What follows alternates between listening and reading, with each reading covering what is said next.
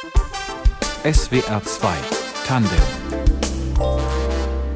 Ich bin Frauke Oppenberg. Schönen guten Abend. Stellen Sie sich vor, Sie kommen aus einem Urlaub zurück und die Ihnen liebsten Menschen sind verschwunden.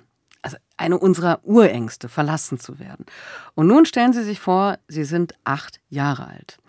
Meinem heutigen Gast ist genau das passiert. Przemek Ziborski ist heute 47, Psychiater und Autor. Seine Eltern sind Mitte der 80er aus Polen geflohen, mit der kleinen Schwester, aber ohne ihn.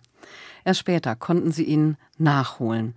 Wie ein solches einschneidendes Erlebnis das ganze Leben verändern kann, darüber sprechen wir heute Abend. Przemek Sibowski, schönen guten Abend. Ja, guten Abend. Vielen Dank für die Einladung. Was Sie erlebt haben, das ist 40 Jahre her.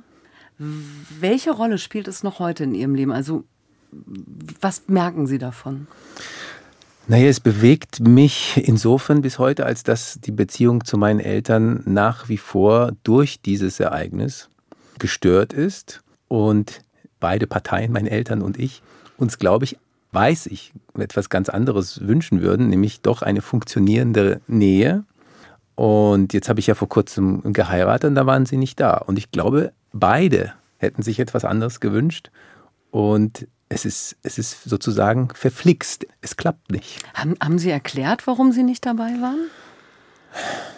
Es ist so ein bisschen wie mit diesem Ereignis selbst 1984. Ich habe versucht, das 30 Jahre zu verstehen und ich habe es nicht verstanden. Und warum Sie bei der Hochzeit nicht dabei waren, habe ich letztlich auch nicht verstanden.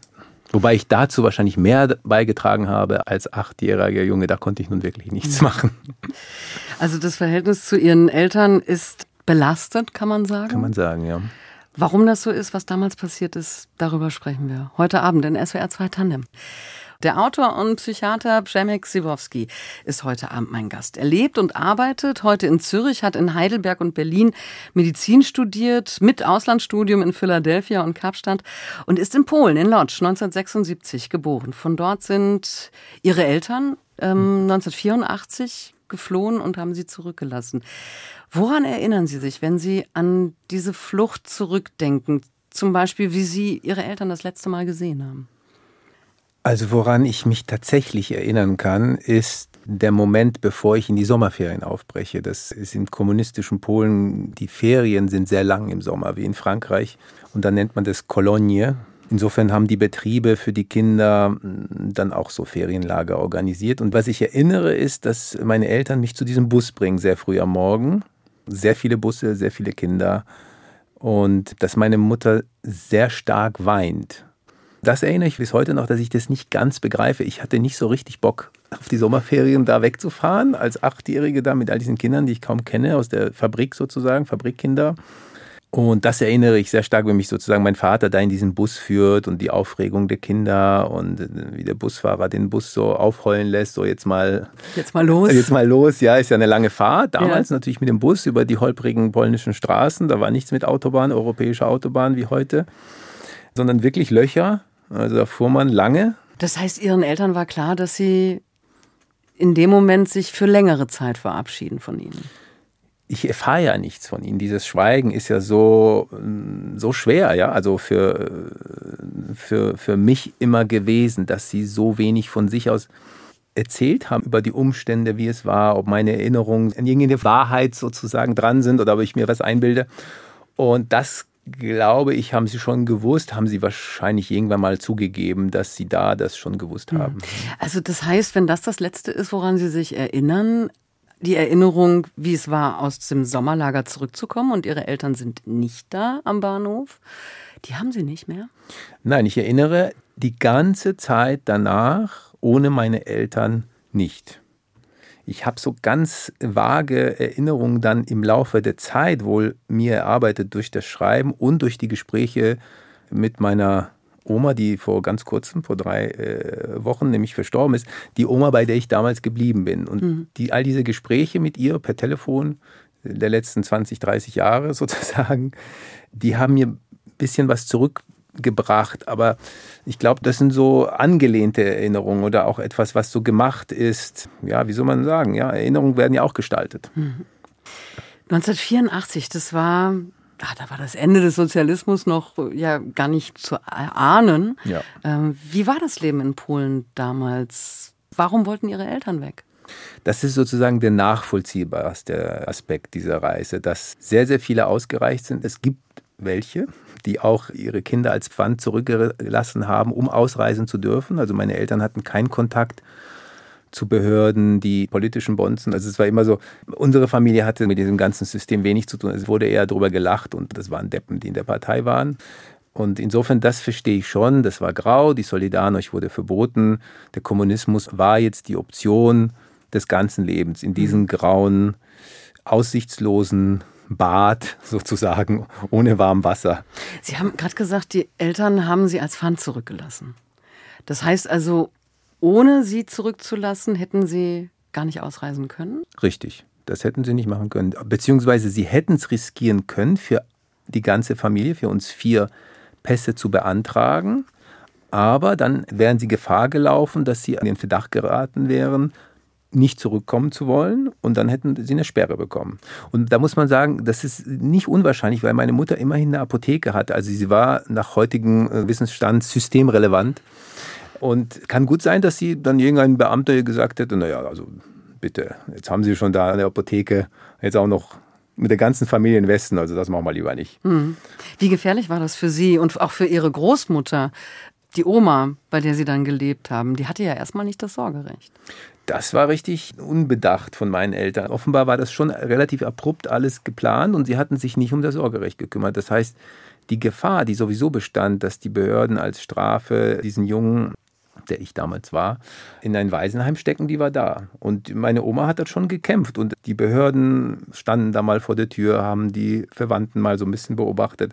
Es gibt auch eine Akte, so eine sogenannte, also polnische Stasi-Akte, die ich noch nicht abgeholt habe. Hoffentlich steht was drin, wenigstens. Ach, das werden Sie irgendwann mal tun, dass Sie ich da reinschauen Ich habe sie beantragt wollen. und dann kam Corona dazwischen und jetzt habe ich es immer noch nicht geschafft. Mhm. War Ihren Eltern das bewusst, dass Sie sie in Gefahr gebracht haben? Gute Frage.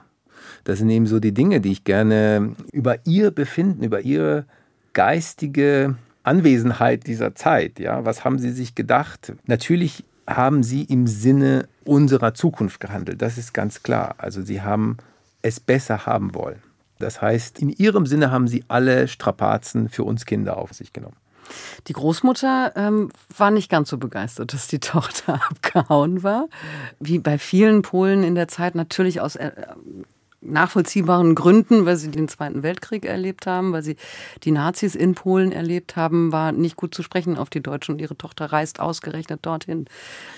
Das war wirklich der allerschlimmste Albtraum also sie hat die Okkupation eben erlebt in diesem kleinen jüdischen Stadt und hat eine Epilepsie davon getragen und die die ganze Familie und auch meine Mutter geprägt hat. Insofern, für sie war die Ausreise ihrer Tochter nur so kurze Zeit danach nach Deutschland. Das war unfassbar. Das heißt, auch Ihre Großmutter konnte Ihnen natürlich dann nicht erklären, warum Ihre Eltern das gemacht haben. Sie hat im Grunde genommen hat sie permanent nur darüber geschimpft. Das muss man sich auch vorstellen alle ihre Besuche dann, als es dann mal doch mit der Ausreise viel später geklappt hat, sie hat kein einziges Mal das Haus alleine verlassen.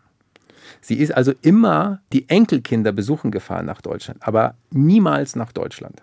Also sie, sie, die, das war unmöglich. Aber Sie waren dennoch stolz auf Ihre Eltern.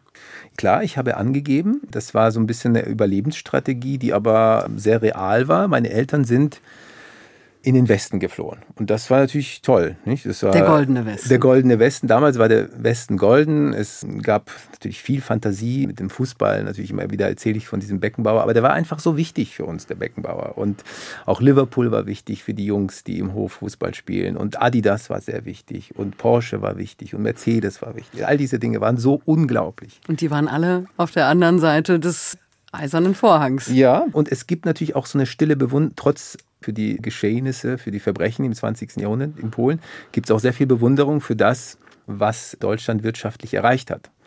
Und das schwingt dann natürlich immer mit, dass sie in dieses gelobte Land da gefahren sind.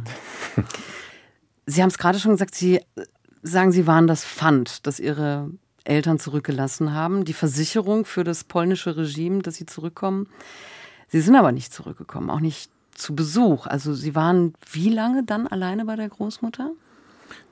Also nach ein bisschen mehr als einem Jahr haben wir dann die, die Pässe bekommen, die, die Ausreisegenehmigung. Wie war das Wiedersehen nach all der Zeit? Das war am Frankfurter Flughafen, also im Main. Wir sind in Warschau losgeflogen, mein erster Flug. Ich war, soweit ich erinnere, das einzige Kind in Begleitung meiner Oma. Da war, saßen noch ja, vielleicht 50, 60 andere Kinder, die zu ihren Eltern gelassen wurden. Auch Kinder, die zurückgelassen worden waren vorher. Vermutlich haben die da so, so einen Flug organisiert oder ermöglicht. Mit allen, die sowieso los wollten, haben sie dann ziehen lassen. Also ich habe mich, glaube ich, schon gefreut, aber es war alles so ein bisschen hinter einem, wie hinter einem Vorhang. Also ich konnte es alles so gar nicht richtig glauben. Natürlich, meine Mutter hat sie geweint, sich gefreut. Mein Vater sehe ich lachend auf den Fotos, ja. Ihre damaligen deutschen Freunde, die sie unterstützt haben, haben die Fotos aufgenommen am Flughafen. Für mich ist das, ich bin so ein bisschen erstarrt. Mhm. Also damals waren Sie, als, als Kind meinen Sie, waren Sie erstarrt. Ja, damals, aber Oder ich glaube, das, so? ich glaube, das ist so geblieben, so ein, so ein, äh, also in Bezug auf meine Eltern, wahrscheinlich war da sozusagen diese, diese Fremdheit so da. Also wenn ich jetzt als Arzt so überlege, wie das hätte sein können, wenn Kinder irgendwie sich schuldig fühlen oder irgendwie einen Schmerz haben, dann muss man ihn manchmal so rausmassieren oder auch mit Worten, die Mensch, das hat doch sicher wehgetan und so, weil manchmal halten die das ja so zusammen und denken, sie müssen tapfer sein. Ein Satz wie der kam nie.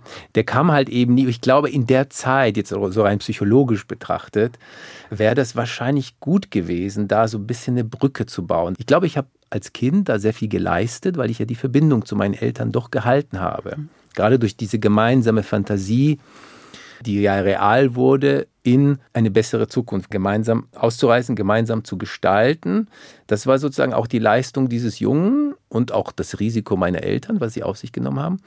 Und das hat geklappt. Aber in dem Moment, diese Erstarrung, das ist eigentlich eine gute Frage, die Sie so stellen, weil ich glaube, das ist so geblieben, diese Fremdheit, die Sie selber wahrscheinlich auch ein Stück weit nicht verstehen oder die ich auch lange nicht verstanden habe, dass diese Brücke so nicht gebaut wurde, in diesem ganz kindlichen, selbstverständlichen Sinne, Mensch, toll, das hast du wirklich gut gemacht, also sowas.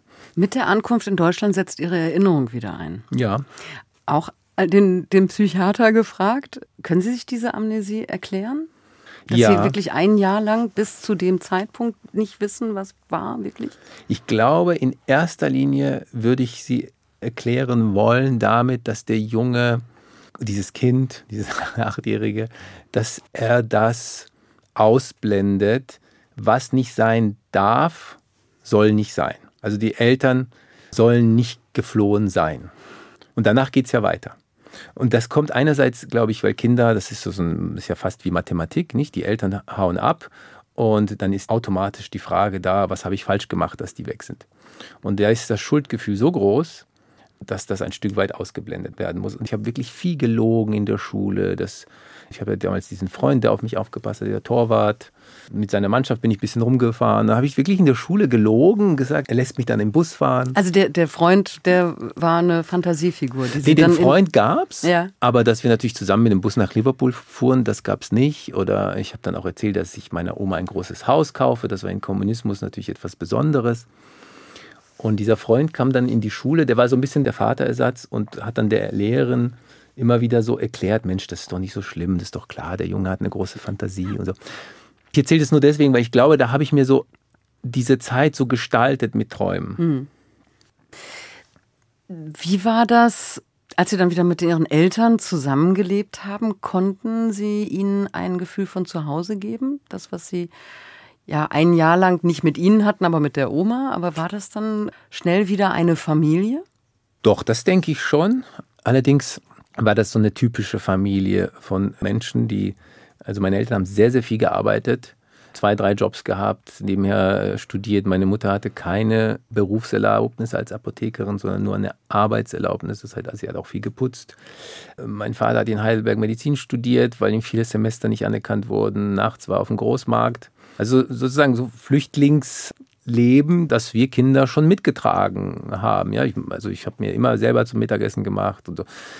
Also ich glaube, wir haben dann gut funktioniert als Familie in der Zeit. Mhm. Wie haben Sie sich gefühlt in dem fremden Land?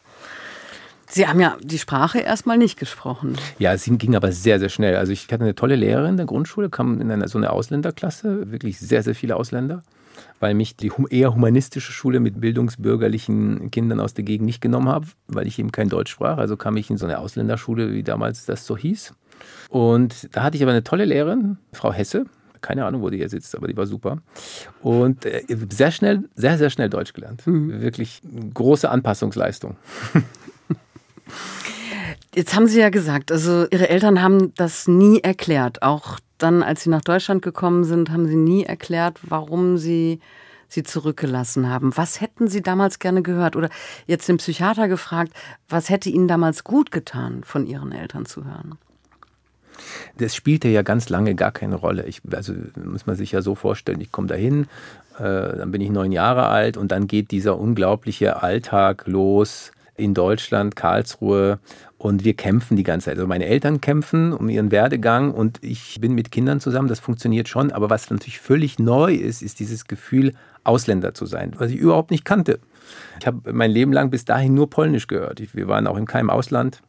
Und all diese Stereotypen, die einem entgegengeworfen werden, äh, mit denen bin ich dann umgegangen und das erstmal versucht, das alles so zu integrieren und sich zu verstecken. Also teilweise habe ich ja sogar meinen Namen in Markus geändert, weil er so kompliziert ist. Also das ist schon, ja, 90er Jahre dann Karlsruhe, da brennen die Asylantenheime, die Franzosen verlassen die Kasernen, das weiß ich noch, da kommt irgendwie so ein bisschen, warum? Bleibt doch ein bisschen. Also es gab so, so ja, es ist, es ist so ein Gefühl von Gefahr so da. Also diese, immer wieder auch mal eine Nazi-Truppe im Schlosspark gesehen. Das heißt, es gab überhaupt gar keinen Raum über das, was passiert ist, zu sprechen. Ganz genau, ja, das, das so, so, so äh, besser könnte ich es nicht zusammenfassen. Mhm. Was wirkt schwerer, dass Ihre Eltern Sie zurückgelassen haben oder dass Sie bis heute nicht drüber reden können? Ganz klar, also das, wir hatten Glück und Sie haben mich zurückgelassen und das hat geklappt. Es ist auch interessant sozusagen, Ihr Mut und Ihr Risiko. Aber Ihr Schweigen habe ich als eine große Gewalt empfunden. Inwiefern Gewalt? Weil es mir fast die Würde nimmt. Also das ist sozusagen ein integrer, jetzt bin ich auch noch Schriftsteller geworden und habe darüber geschrieben. Das habe ich mir ja nicht überlegt aus irgendwelchen Gründen. Und Millionär wird man ja nun gerade auch nicht damit. Insofern, das ist etwas, das ist wirklich eine Notwendigkeit gewesen zu schreiben. Mhm. Und das nicht anzuerkennen. Sie haben ja auch sich nie zum Buch geäußert oder nie meine Theaterstücke angeschaut. Und das nicht anzuerkennen, dass so stattgefunden hat, sondern einfach drüber wegzugehen, es hat doch geklappt, ist doch alles gut. Mhm ja, es tut mir ja geradezu leid, aber so empfinde ich das eben. Dass es, ich kann nicht drüber hinweg sehen, dass wenn ich A sage, wird dann über den Rasenmäher gesprochen sozusagen. Es ist einfach, das ging für mich nicht. Das Pinke Hochzeitsbuch heißt dieses Buch, von dem Sie jetzt gerade gesprochen haben, Ihr Debütroman. Ähm, Sie haben auch schon vorher fürs Theater geschrieben, aber das ist der erste Roman, in dem Sie diese Geschichte, Ihre Geschichte verarbeiten und nun haben Sie ja schon erzählt, dass Sie sich an das Jahr alleine in Polen kaum erinnern. Wie viel in dem Roman ist also Memoir und wie viel ist Fiktion? Ja, es ist, ist schwer zu sagen. Ist so eine, natürlich ist dieser Roman eine Erfindung, aber er basiert darauf, dass dieses unglaubliche Erdbeben sozusagen, diese Rückkehr aus den Ferien und die Abwesenheit meiner Eltern ist sozusagen eine völlige Erschütterung des Daseins, auch in Fragestellung. Ich, ich glaube auch, dass es knapp war für diesen Jungen. Es gibt Kinder, die sich was antun, das, das gibt es, weil die Schuld so groß wird. Und so ein paar dunkle Momente habe ich da irgendwo äh, versteckt in mir, die ich mit dieser Zeit in Verbindung bringe. Das heißt, im Grunde genommen haben mich meine Eltern zum Schriftsteller gemacht. Noch ein Grund, Ihnen dankbar zu sein. Ganz genau. ja, der Titel lässt es äh, auf den ersten Blick nicht vermuten, aber dieses pinke Hochzeitsbuch war in Polen ein verbreiteter Eheratgeber, ein Sexualratgeber, den die polnische Regierung den Paaren bei der Hochzeit geschenkt hat. Und dieses Buch hat der Junge im Roman aus dem elterlichen Bücherregal gemopst, es den Freunden gezeigt, um damit anzugeben. Mhm. Und die geben es nicht zurück. Mhm. Und das passiert unmittelbar, bevor die Eltern fliehen. Also das Verschwinden des Buchs ist äh, parallel in den Augen des, des Jungen sowieso, parallel mit dem Verschwinden der Eltern. Ist das also so ein Symbol für die Schuld?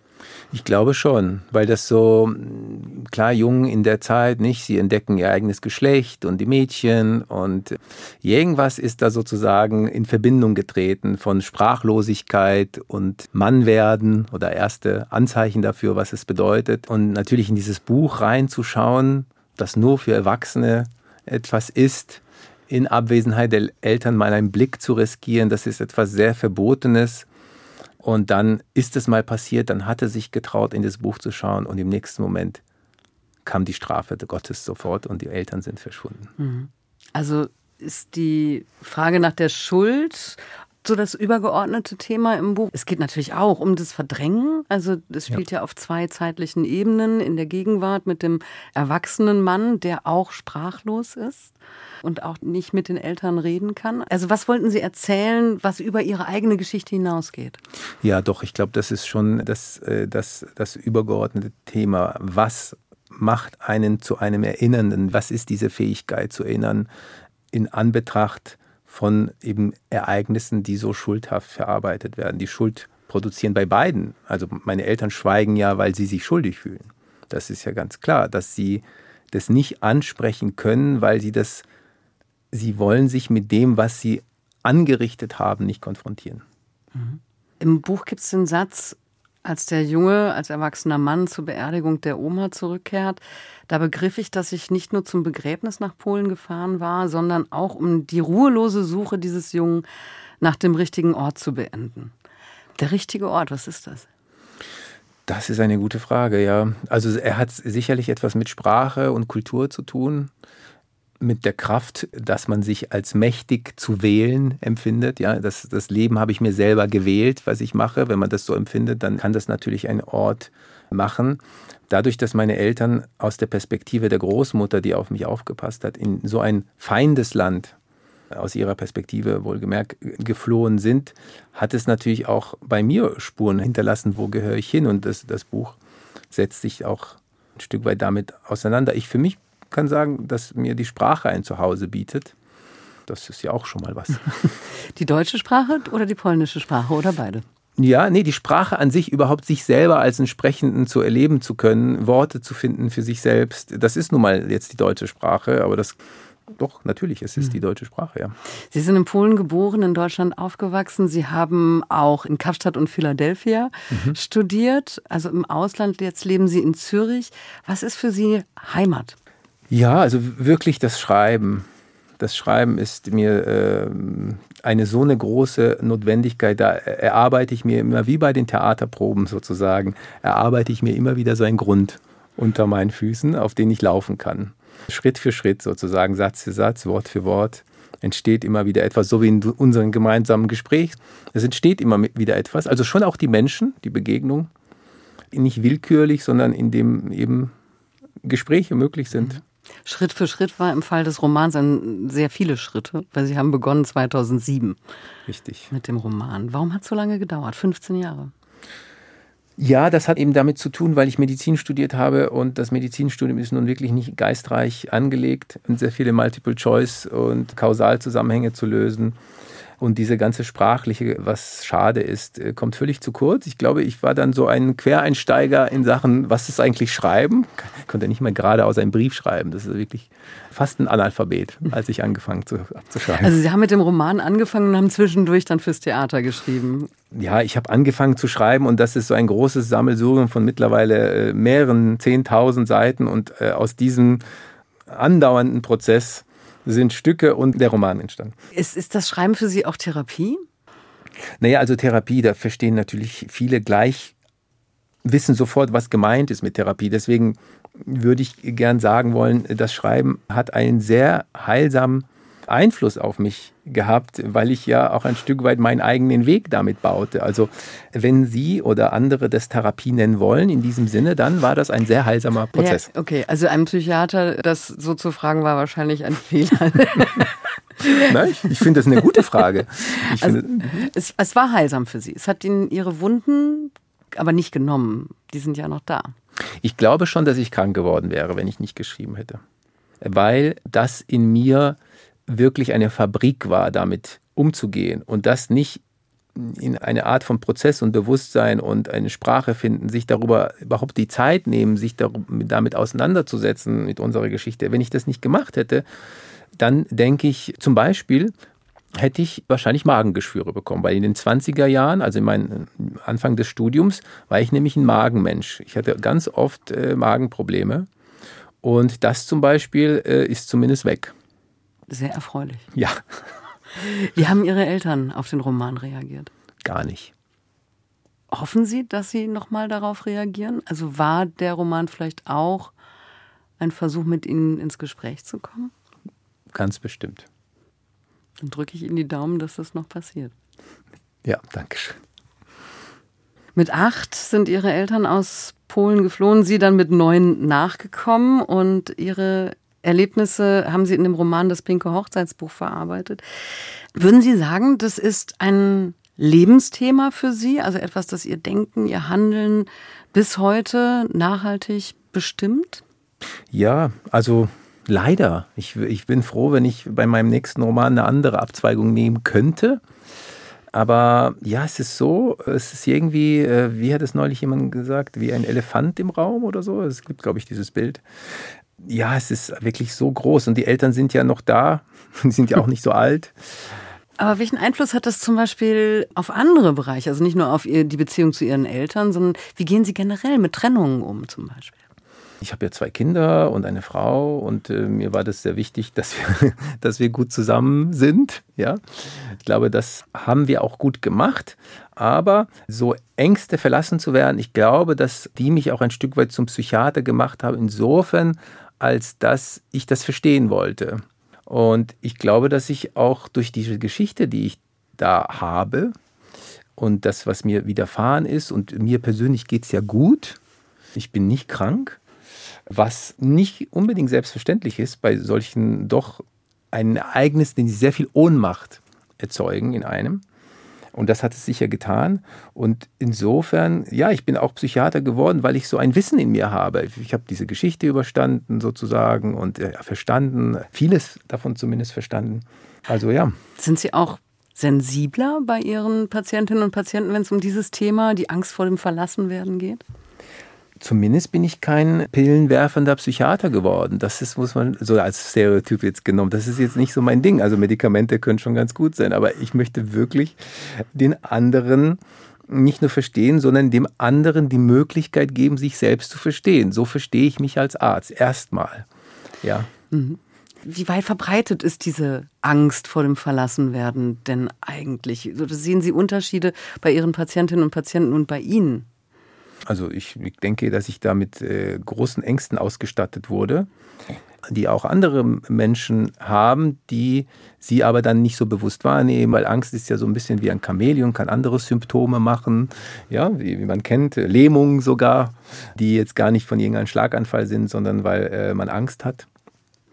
Also natürlich ist die Angst vor dem Verlassenwerden sehr universell und sehr, sehr verbreitet. Wir brauchen Beziehung und Liebe, Vertrauen. Das ist natürlich, das macht gesund, mhm. wenn man eine gute Beziehung führt, ja. Jetzt haben Sie ja schon selbst gesagt, zwei Kinder, die ähm, in der Pubertät sind oder im Anfang der Pubertät. Und Eltern wollen es ja immer besser machen als ihre eigenen Eltern. Was tun Sie, um die Fehler Ihrer Eltern nicht zu wiederholen?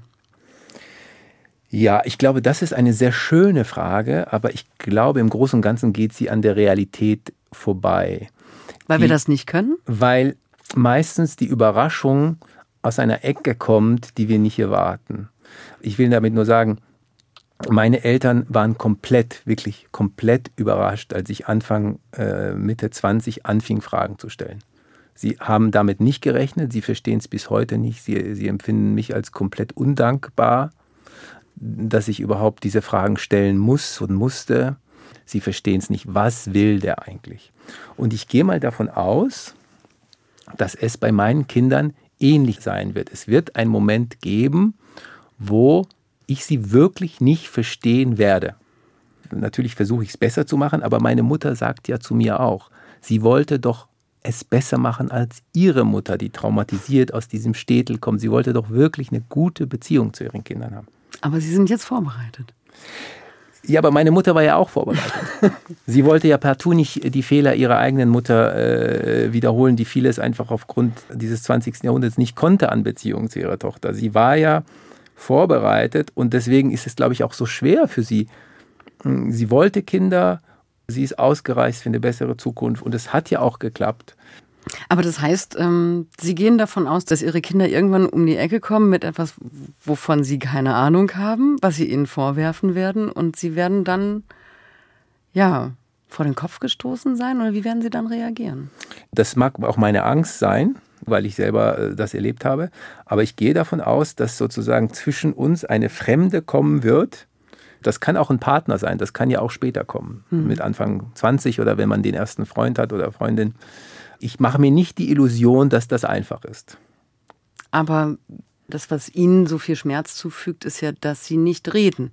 Mhm. Das könnten Sie ja jetzt schon üben mit Ihren Kindern. Auf jeden Fall, das mache ich ja auch. Ich bin sicherlich in dieser Hinsicht ganz anders als meine Eltern, da haben Sie recht und ich spreche viel. Aber es gibt auch Eltern, die sehr viel reden und trotzdem nicht das sagen, was ihre Kinder hören wollen und das verletzt die. Welchen Kontakt haben Ihre Eltern zu Ihren Kindern, also zu Ihren Enkeln? Ich habe sie immer besucht mit meinen Kindern und äh, habe versucht, weil mir die polnische Sprache auch so wichtig war, dass sie mit ihm Polnisch sprechen.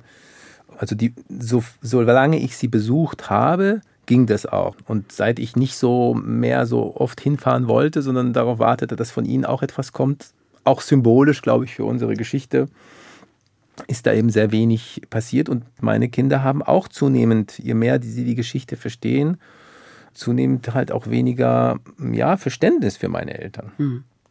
Welche Hoffnung haben Sie für die Zukunft, für Ihre Familie in beiden Richtungen? Ja, natürlich. Ich, ich habe schon Hoffnung, dass, dass unsere Geschichte irgendwie noch eine gute, über, aber es müsste irgendwie eine Überraschung sein, eine gute Wendung nimmt. Ich kann es einfach nicht allein machen, das habe ich begriffen. Hm. Und ich habe es wirklich probiert. Also eine wirklich prägende Erfahrung. Als Kind von den Eltern verlassen zu werden, Przemek Sibowski hat das erlebt und hat seine Geschichte in einem Roman verarbeitet. Das Pinke Hochzeitsbuch heißt das Debüt des Schriftstellers und Psychiaters, erschienen im Verlag Luchterhand. Herr Sibowski, Vielen Dank für das Gespräch. Ja, ich danke Ihnen auch sehr. Redaktion der Sendung hatte Petra Malwitz, die Musik hat Moritz Celius zusammengestellt und für die Technik war Annette Skrzydwo verantwortlich. Ich bin Frauke Oppenberg. Machen Sie es gut.